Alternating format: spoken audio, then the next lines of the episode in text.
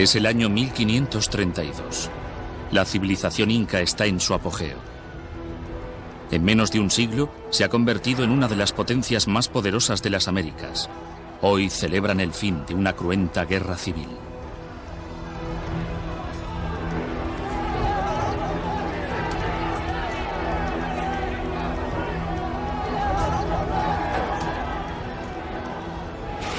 Un nuevo líder ha ascendido al poder. Su nombre es Atahualpa. Siguiendo la tradición de sus antepasados, Atahualpa bebe del cráneo de su rival. Un cráneo con ribetes de oro. Es el cráneo del hermano de Atahualpa.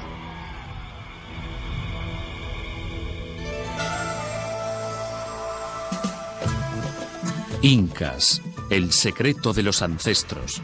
Primera parte.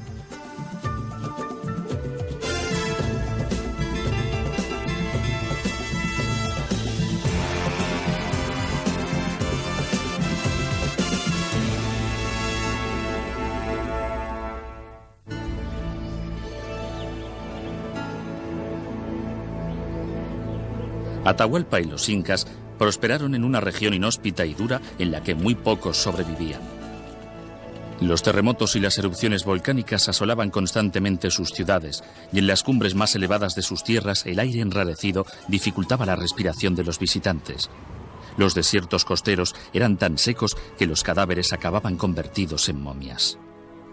Los incas fueron los últimos de una larga cadena de civilizaciones que, contra todo pronóstico, consiguieron sobrevivir en esta región durante siglos.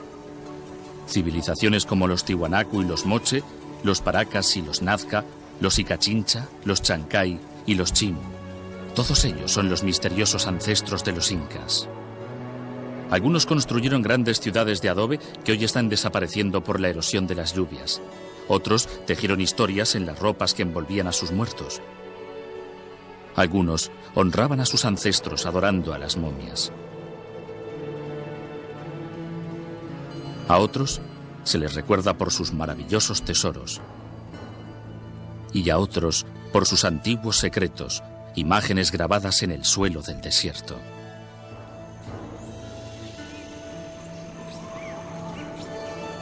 Pero la cultura inca, que es la que mejor conocemos, apenas sobrevivió durante 100 años. Poco después de que Atahualpa tomara el poder, un ejército de españoles, pequeño pero bien armado, invadió el lugar, amenazando la cultura inca.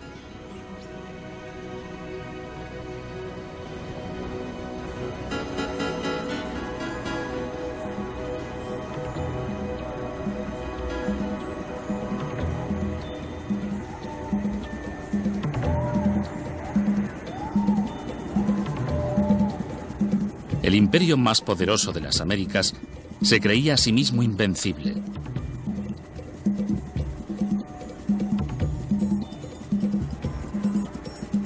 Este reino es comparable en extensión al imperio romano. La red de carreteras que crearon podía haberse extendido por más de la mitad de la tierra. Poseía grandes ejércitos y la fuerza y habilidad de sus guerreros quedó más que probada en la batalla. Sus conocimientos de ingeniería les permitieron trabajar las tierras más accidentadas del planeta.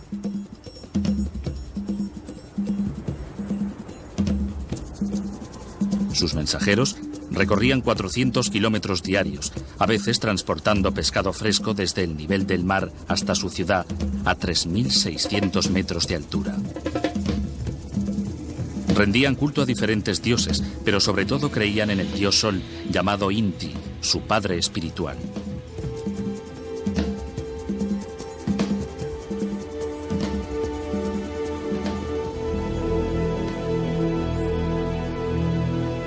Muchas de las más espléndidas creaciones incas todavía perduran.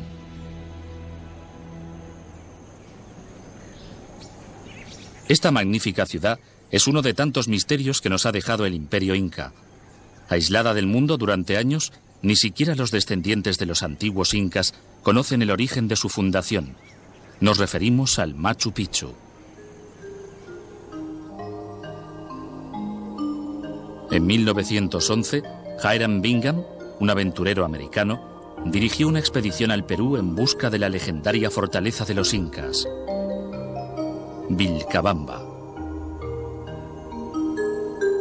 Después de varias semanas sin ningún éxito, Bingham decidió seguir un tortuoso sendero que ascendía hacia la cima de las montañas.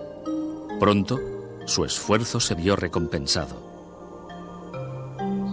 De repente me encontré frente a las ruinosas paredes de unos edificios construidos con la mejor piedra utilizada en la arquitectura inca para trabajar. Era difícil ver las piedras porque a través de los siglos habían quedado casi totalmente cubiertas. Parecía un sueño increíble. Durante 400 años, el Machu Picchu permaneció oculto y en silencio en las cimas del mundo. Ahora, el gran santuario de los incas ha sido descubierto. Desconocida durante siglos, incluso para los conquistadores, esta ciudad tan cerca del cielo encarna todos los misterios de las grandes culturas anteriores a la Inca. De todas las grandes civilizaciones de la antigüedad, los incas y sus predecesores tuvieron que dominar los fuertes contrastes climáticos y las duras condiciones medioambientales. Esto derivó en una compleja organización social, económica y religiosa que todavía hoy nos maravilla. Si llegamos a entender el pensamiento que permitió sobrevivir y prosperar a este pueblo, tendremos la clave para entender a los auténticos genios de la civilización más grande de América. Y este es el misterio que hemos intentado desvelar.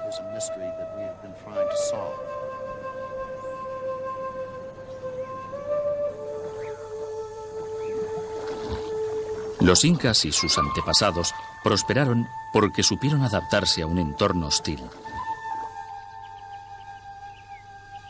Su anatomía también se adaptó al medio, desarrollando los pulmones y las piernas, que eran cortas y fuertes, preparadas para recorrer terrenos montañosos y escarpados. Domesticaron animales como las llamas y las alpacas que les proporcionaban carne y lana para fabricar ropa de abrigo.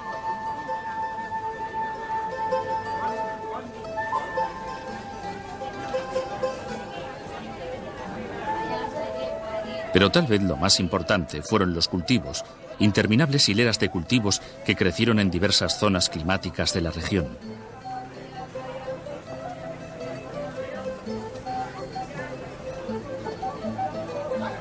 El maíz era el más preciado, pero también cosechaban tomates y cacahuetes y más de 200 clases de patata. Y también cultivaban cacao, cuyas hojas mascadas servían para combatir el hambre y la fatiga.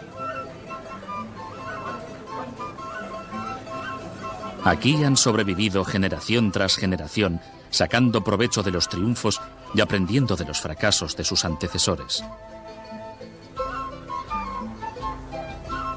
La población, a medida que crecía, se fue adecuando el terreno a sus propias necesidades. Canalizaron los ríos, construyeron acequias y convirtieron millones de hectáreas de laderas de montañas en bancales de labranza. Los españoles se quedaron atónitos ante aquellas escaleras que conducían al cielo y bautizaron a la cordillera con el nombre indígena para designar a las terrazas, los Andes, de la palabra andenes. Aunque la creación de estas terrazas generalmente se atribuye a los incas, muchas son obra de sus antepasados. Cuando llegaron los españoles, lo atribuyeron todo a los incas, sin mostrar apenas interés por las diversas civilizaciones y tribus, ni por los innumerables grupos absorbidos por el imperio inca. No fue hasta finales de este siglo, con el descubrimiento de estas maravillosas ruinas, miles de años anteriores al imperio inca, que los arqueólogos empezaron a darse cuenta de que los incas fueron sencillamente la culminación de 10.000 años de adaptación a la alta montaña, a las selvas y a los desiertos.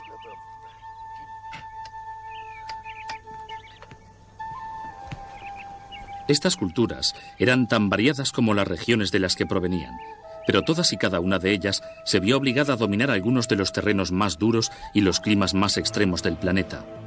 Al este, la jungla amazónica, la selva tropical más grande del mundo. Hacia el oeste del Océano Pacífico, el desierto más seco de la Tierra, hogar de los Nazca, de los Paraca y de los Moche. Entre ambas zonas, la columna rocosa de los Andes, la cordillera más extensa del mundo y la segunda más alta después del Himalaya, el hogar del imperio inca.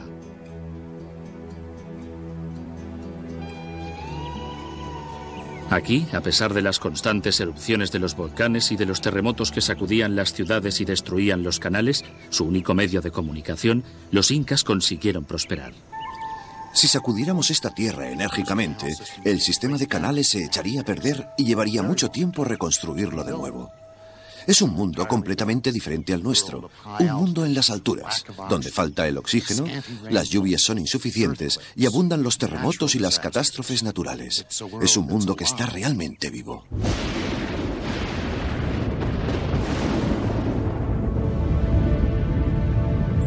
Los incas y sus antepasados sentían un respeto reverencial hacia el poder de la naturaleza. Además de adorar a Inti, el rey sol, rendían culto a las montañas, a la tierra, a los truenos y a la luna. Iban extendiendo su panteón a medida que ampliaban sus conquistas e incorporaban nuevos ídolos y espíritus a su religión. Pero todos los habitantes de la zona creían en un único creador universal llamado Viracocha. Dado que los incas no dejaron ningún testimonio escrito, conocemos a sus dioses, al igual que sabemos bastante sobre la clase de vida de los indios, gracias a las crónicas de los españoles. Pedro de Cieza de León llegó en 1535. Los indios dicen que el mundo estuvo a oscuras durante muchos días y que después, de la isla de Titicaca, emergió el sol en todo su esplendor. Y todos se regocijaron y llegó un hombre de gran estatura y con muchos poderes. Y le llamaron el creador de todo. El padre del sol. Al igual que Viracocha era el padre del sol, cada uno de los líderes incas era hijo del sol. Y en 1532, este hombre era Atahualpa. Él y su pueblo fueron los amos de su mundo. En Pisac, propiedad del rey, había un templo en honor al dios del sol Inti. A pesar de ser un lugar sagrado, disponía de una fortaleza que protegía al emperador, su corte y las ricas tierras de labranza en las terrazas de las laderas.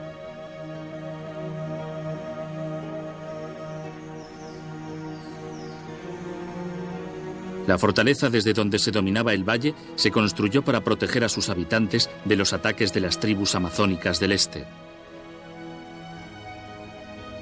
Pero no tardó en llegar un nuevo enemigo. Un enemigo que buscaba oro. Llegó blandiendo sus poderosas armas, amparado por su propio Dios. Un enemigo que amenazaba con destrozar el mundo forjado por los incas.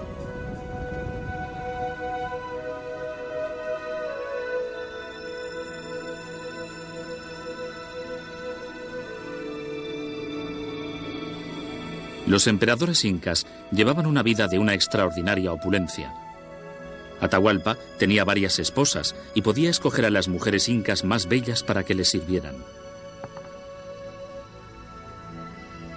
Las ropas más elegantes cubrían su cuerpo sagrado. Y después de llevarlas una vez, celebraban una ceremonia y las quemaban. Gobernó con autoridad absoluta. En las celebraciones más fastuosas del imperio, lo honraban como a un dios viviente.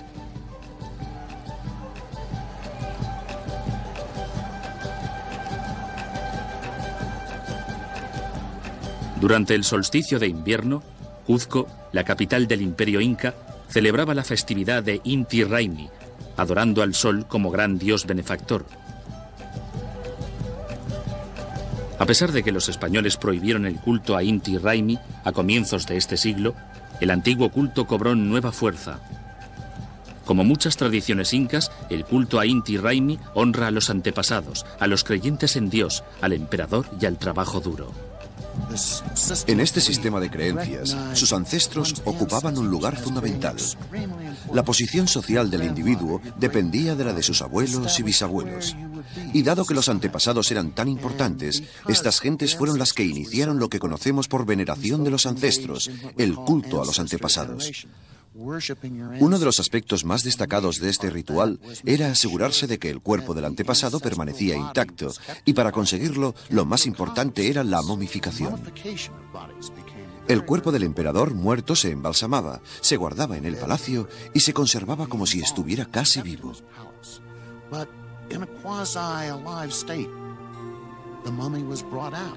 En las grandes celebraciones sacaban a la momia y la sentaban junto a la de sus antepasados. Cuando iban a la guerra, los incas consultaban a los difuntos para asegurarse de que gozaban de su beneplácito. Esta corte inca de difuntos era llamada Panaca. Pero la momificación en aquella zona es anterior a los incas. Se practicó casi 5.000 años antes. En los áridos desiertos de la costa del Perú, el clima seco evita la descomposición de los cuerpos. Infinidad de cementerios pueblan el paisaje. Actualmente, estos restos constituyen una importante fuente de información. A juzgar por el tamaño, debe tener unos mil años. Se trata de un varón o hembra joven, a juzgar por el tamaño del bulto. Comparado con otros, este envoltorio es muy simple, lo que probablemente indica su posición en la escala social. Al ver los huesos de los pies, pensé que tal vez se trataba de una joven hembra adulta. En muchas partes del cuerpo, como por ejemplo aquí, la piel está en buenas condiciones y los músculos han desaparecido casi por completo. Ahora quito esta segunda capa del envoltorio, en la parte donde deberíamos encontrar el rostro.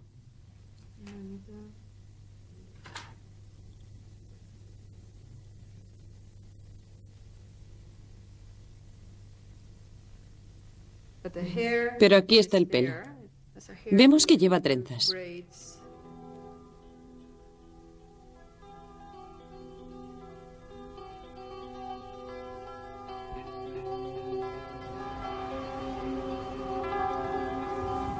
Los ecos de los ancestros resuenan por todas partes, atrapados en la errática arena del desierto.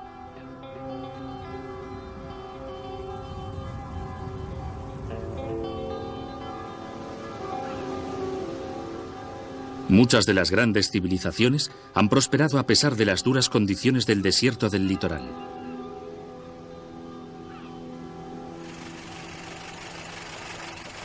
En 1925, dos arqueólogos viajan a Paracas, que significa arena que cae como lluvia, un antiguo puesto en el sur del Perú, alentados por distintos documentos que mencionan la existencia de un gran cementerio en el desierto.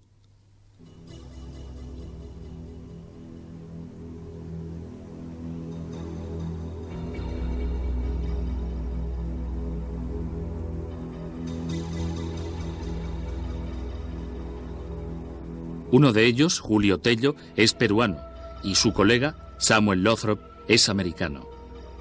Es impresionante que culturas tan avanzadas como estas se desarrollaran aquí, en este lugar tan bello pero tan estéril.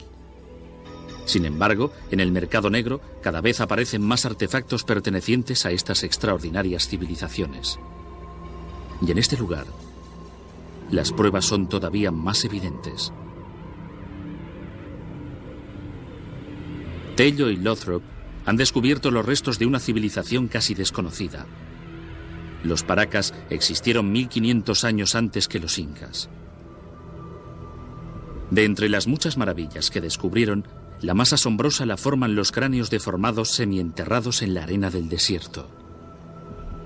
Una de las hipótesis es que la forma alargada del cráneo se conseguía prensando la cabeza de los bebés entre dos tablas.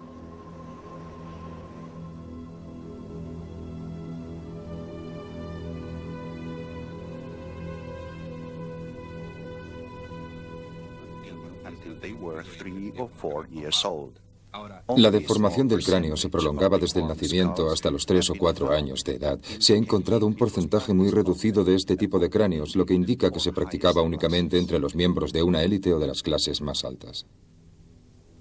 Sin embargo, los cráneos perforados resultan todavía más sorprendentes. Estos cráneos eran sometidos a un procedimiento llamado trepanación.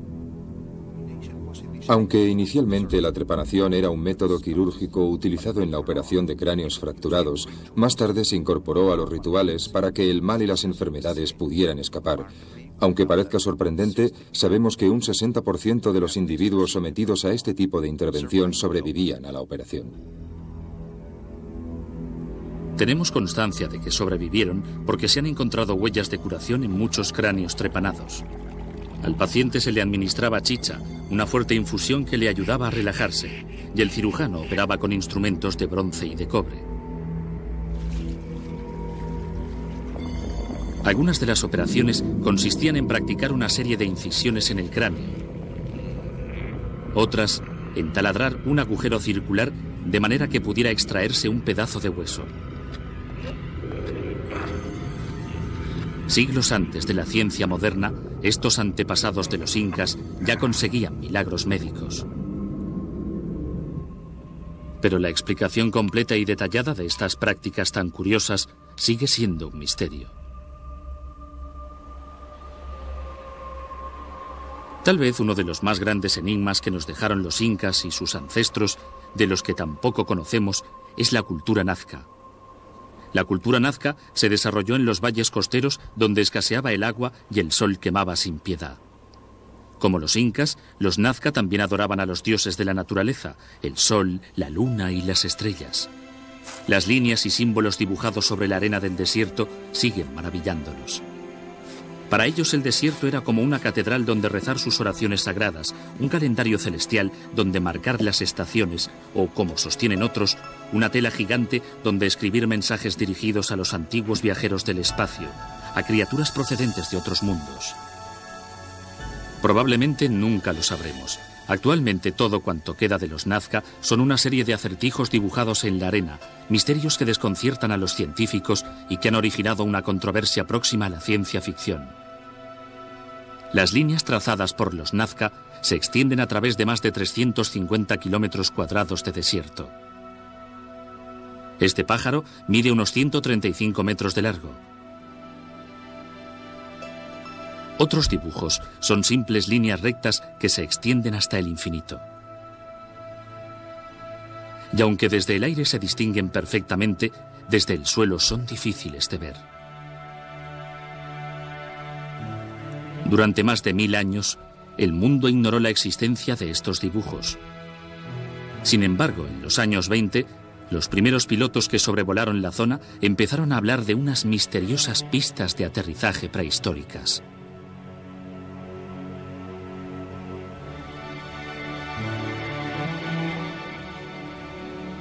Poco después ya circulaban tantas teorías como líneas en la arena. Traté de demostrar que, en la antigüedad, seres extraterrestres realizaron varias visitas a nuestro planeta. En 1968, Las carrozas de los dioses de Eric von Daniken desencadenó una intensa polémica entre la clase científica. Su tesis proponía que los Nazca se comunicaban con visitantes del espacio exterior. Debido al propio aterrizaje, parte de la arena y de las piedras se desplazan dejando una simple huella en el suelo. Y algunas horas o días más tarde empiezan otra vez, tal vez en otra dirección. Y aquí tenemos una segunda huella, la del despegue. Supongo que solo después de que los extraterrestres hubieran marchado, los nativos llegaban al lugar y veían estas dos líneas, la huella del aterrizaje y la del despegue. Murmuraban, los dioses, enfurecidos, han recorrido estas líneas. Algunos académicos más ortodoxos desecharon las teorías de von Daniken y propusieron tesis más sensatas. También una mujer elaboró su propia teoría. Desde 1941, María Raike ha dedicado su vida a desentrañar los misterios grabados en el suelo del desierto. Empecé a andar para ver qué podía descubrir. Seguí una de las líneas y de pronto me encontré sobre un grupo de líneas. Avancé un poco más y vi otras líneas serpenteantes que al final formaban el dibujo de una araña. Desde entonces he estado inmersa en esta vasta extensión de arena, dedicándome en exclusiva a buscar pequeños caminos en espiral para comprobar si representan alguna figura en concreto. Reike dedicó muchos años a medir las líneas con precisión y a establecer su relación con los movimientos del Sol, de la Luna y de las estrellas llegó a la conclusión de que las líneas geométricas formaban un enorme calendario astronómico que regía los ciclos de cultivo, irrigación y cosecha de las tierras de los Nazca. Sin embargo, a pesar de la coherencia aparente de esta teoría, algunos científicos consideran que olvidó un factor importante. De alguna manera no contempló el factor antropológico. No se preguntó quién había dibujado esas líneas. Puesto que cientos de personas trabajaron en la construcción de este inmenso entramado de líneas, parece lógico pensar que los dibujos debían tener una importante significación religiosa. Eran como rutas ceremoniales que conducían a los fieles hasta importantes centros religiosos. Es probable que estos caminos fueran el lugar donde se realizaban danzas y celebraciones rituales. Este es el peregrinaje anual al altar andino de Koilurriti. Cada año, los fieles de los pueblos de la región recorren estos antiguos caminos para honrar a los dioses que moran en la cima de las montañas.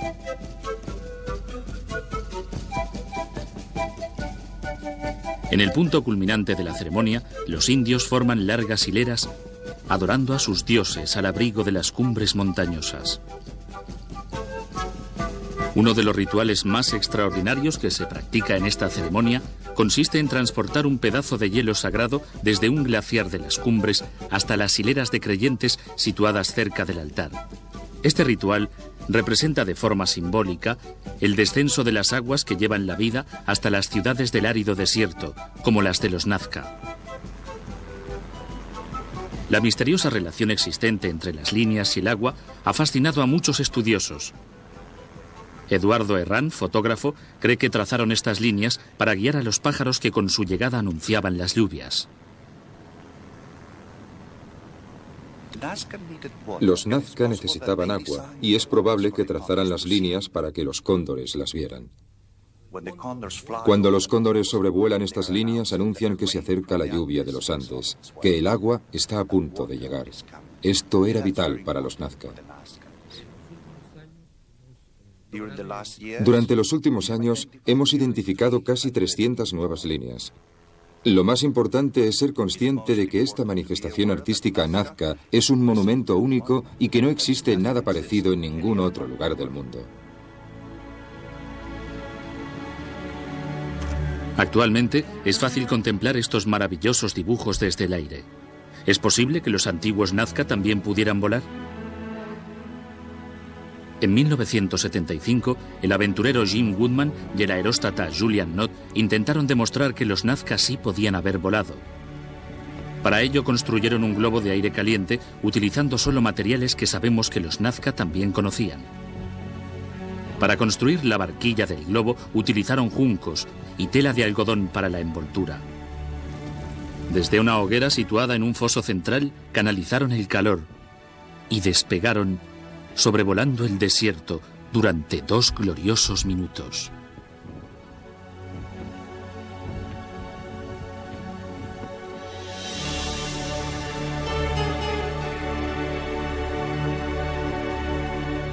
Con miles de años de antigüedad, estas líneas han sobrevivido a las gentes que las trazaron. Han sobrevivido a los terremotos, la sequía y los aguaceros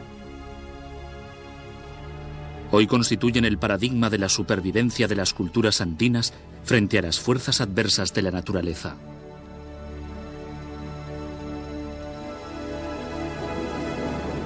Sin embargo, un nuevo enemigo acechaba en el horizonte. Un enemigo que ni los Nazca ni tampoco los incas podían siquiera imaginar. Una fuerza tan extraña a los ojos de Atahualpa como un ser extraterrestre.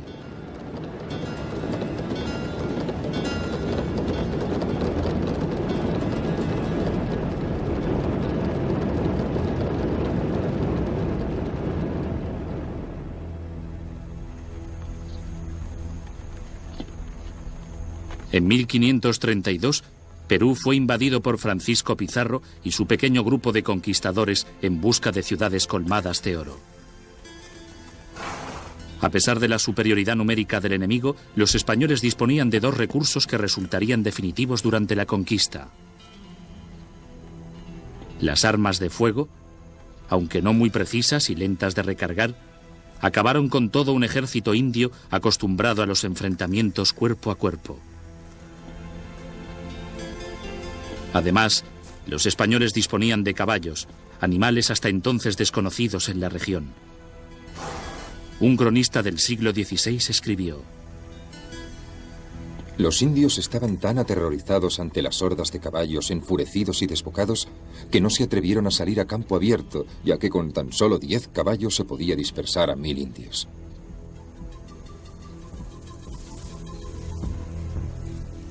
A los ojos de los incas, los españoles parecían seres de otro planeta.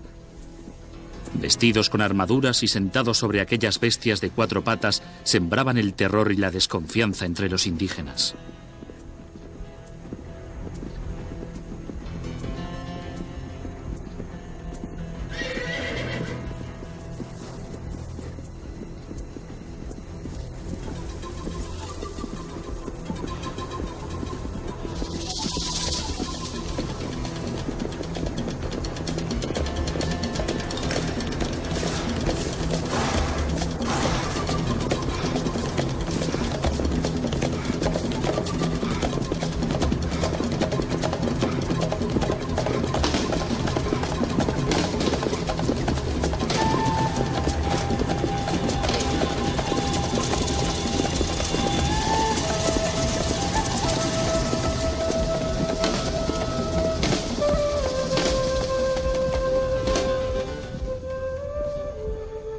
El 16 de noviembre de 1532, Pizarro y sus hombres se encontraron cara a cara con Atahualpa.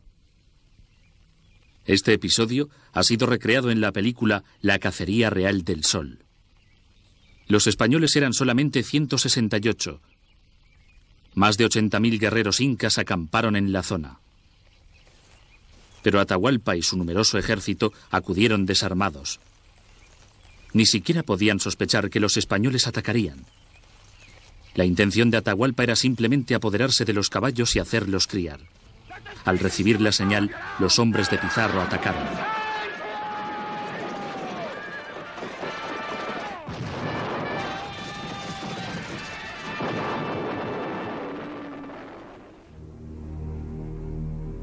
Al final del día, los incas habían perdido unos 6.000 hombres. Los españoles, ninguno. Aunque Atahualpa salió ileso, Pizarro lo tomó prisionero.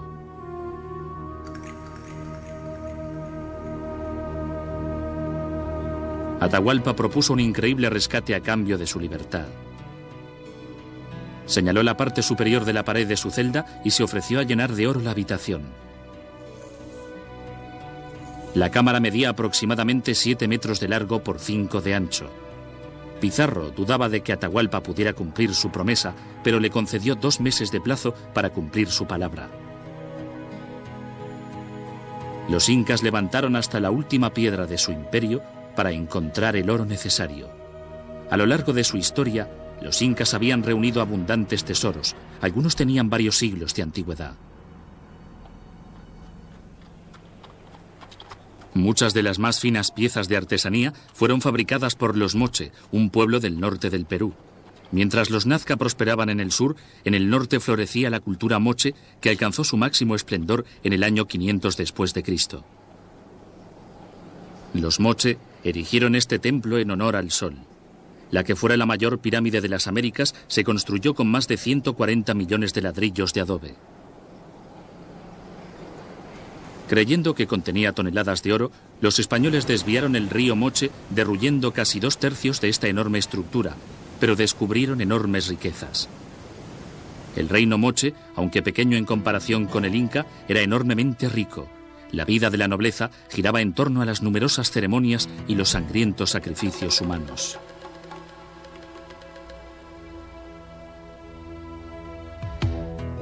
En cambio, la vida del pueblo estaba estrictamente organizada. Debían trabajar muy duro para mantener al Estado. Los campos fértiles se regaban mediante sofisticados sistemas de irrigación y de esta manera aquellos valles del litoral se convirtieron en los más ricos del Perú. También aprovechaban los abundantes recursos del Océano Pacífico. En la actualidad, los descendientes de los Moche siguen pescando con las técnicas tradicionales. Los hombres de pie en los barcos de juncos echan sus redes al mar.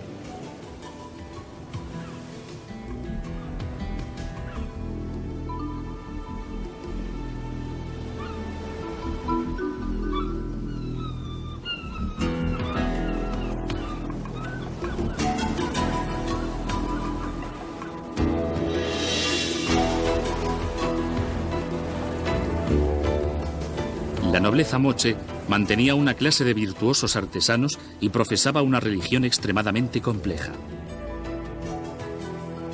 Las imágenes representadas en los muros de sus templos y de sus vasijas de cerámica indican que la vida de la nobleza giraba en torno a enigmáticos rituales y eróticas prácticas sexuales.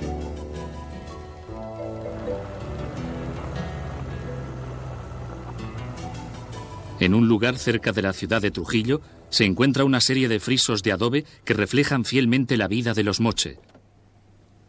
Se trata de El Brujo. La gente del lugar conoce la existencia de El Brujo desde hace años y van allí en busca de artefactos para vender en el mercado negro. Uno de aquellos exsaqueadores es Arturo Carrera, que descubrió los frisos en 1983. Primero encontramos una momia y al moverla descubrimos los relieves en la fachada. Eran unos relieves tan bonitos y nos impresionaron tanto que los cubrimos con tierra y decidimos no enseñárselos a nadie. Eran tan bellos que temíamos que otra gente viniera y los destrozara. Y por eso los dejamos tapados. Totalmente.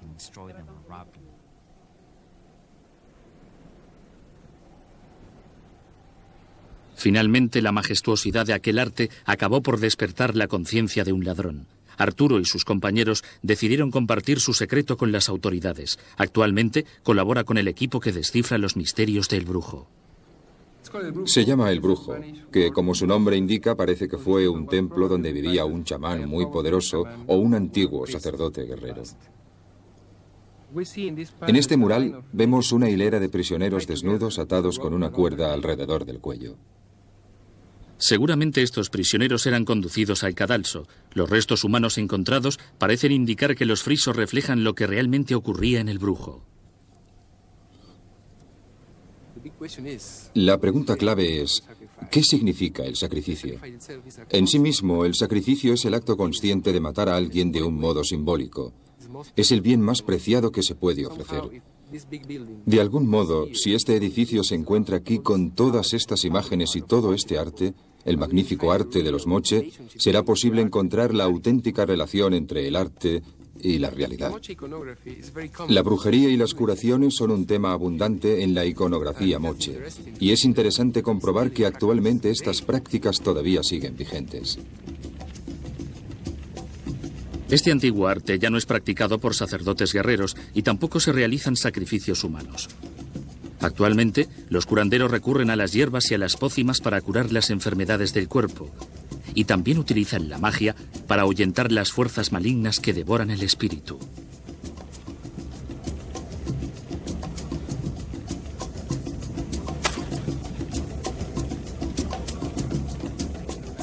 No solo curo las enfermedades de Dios, sino también las de origen maligno. Por ejemplo, yo curo un aire maligno, una epilepsia, un trastorno mental, todo ese tipo de cosas.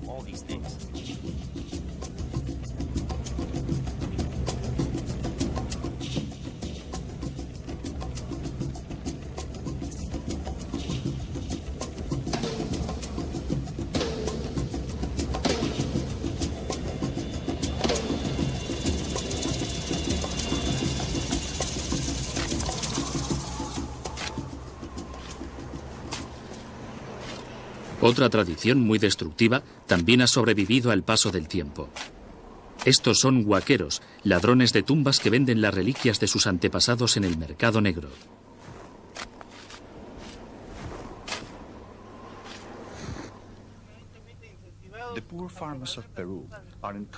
La creciente demanda del mercado negro de objetos de arte en Estados Unidos y Europa lleva a los granjeros pobres del Perú a saquear las tumbas de sus antepasados.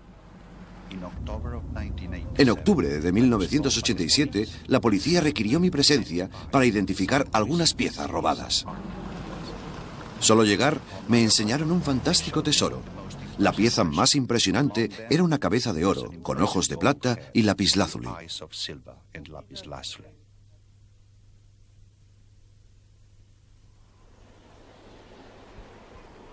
El tesoro pertenecía a una tumba saqueada cerca de la ciudad de Sipán, La gente de la ciudad purulaba por los alrededores del lugar en busca de un hoyo enorme excavado por los saqueadores. La policía llegó al día siguiente para restaurar el orden. Los tesoros saqueados se interpretaron como una señal de que la tumba escondía riquezas todavía mayores.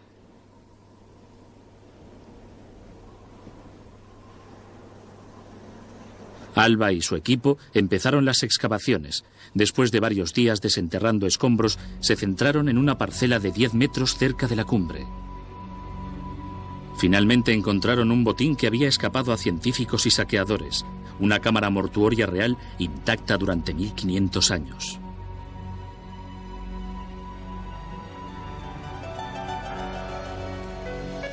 Fue un gran hallazgo. Por primera vez los arqueólogos tuvimos la oportunidad de conseguir nueva información sobre la tumba de un hombre importante del antiguo Perú.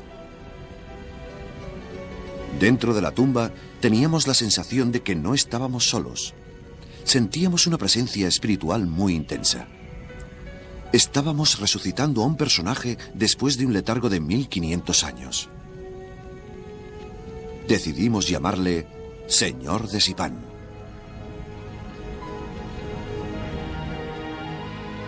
Tenía unos 35 años y medía aproximadamente unos 65 metros de altura.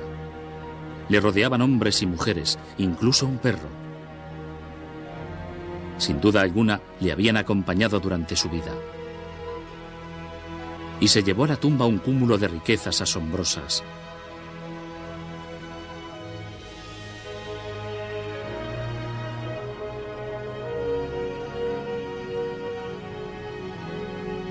El cráneo y el rostro estaban recubiertos de una capa de oro, plata y adornos de cobre. Llevaba unos pendientes de turquesas y oro que en el centro lucían la miniatura de un guerrero con uniforme luchando.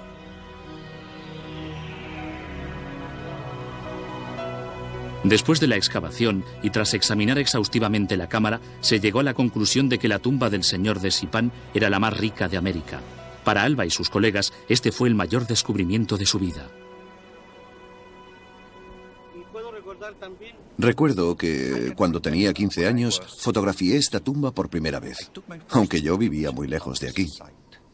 Vine sin tener la menor idea de lo que el destino me había reservado. Con el descubrimiento de la tumba se realizó mi mayor sueño, a la vez que conseguía un gran éxito profesional.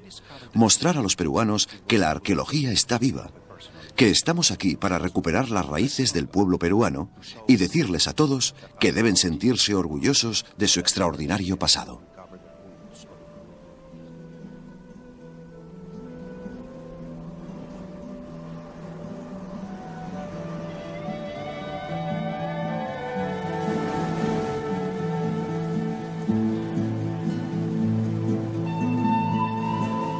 El fin del reinado moche llegó entre los años 650 y 800 después de Cristo.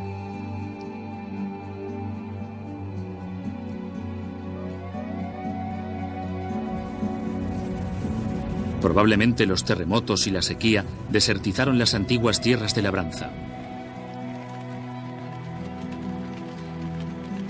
Otra más de entre una larga serie de civilizaciones andinas sucumbió finalmente ante las fuerzas naturales.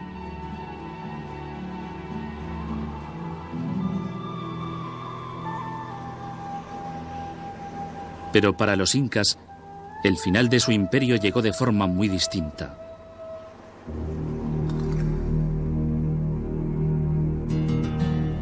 Durante meses, el rescate prometido por Atahualpa fue transportado poco a poco hasta su celda y el nivel del oro se acercaba cada vez más a la marca en la pared. Sin embargo, al final, Atahualpa fue condenado a muerte Imploró que no le condenaran a morir quemado en la hoguera porque no podría reencarnarse. Finalmente lo ataron a una silla y le asfixiaron hasta producirle la muerte. Una vez fundidos sus tesoros, pasaron a engrosar las arcas del rey de España.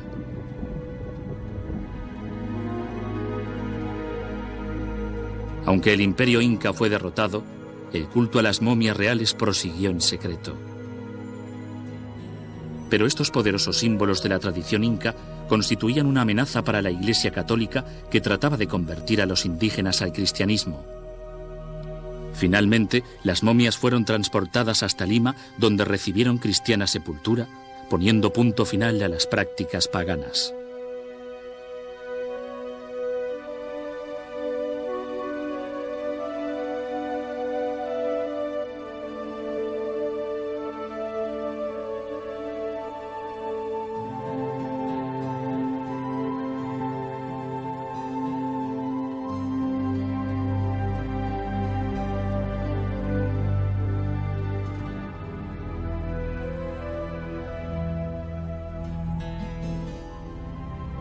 Garcilaso de la Vega, escritor y cronista del siglo XVI, describió su salida de Cuzco.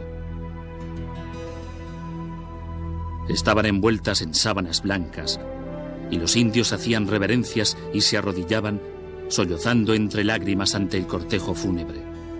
Los españoles también se quitaron el sombrero, ya que se trataba de miembros de la realeza.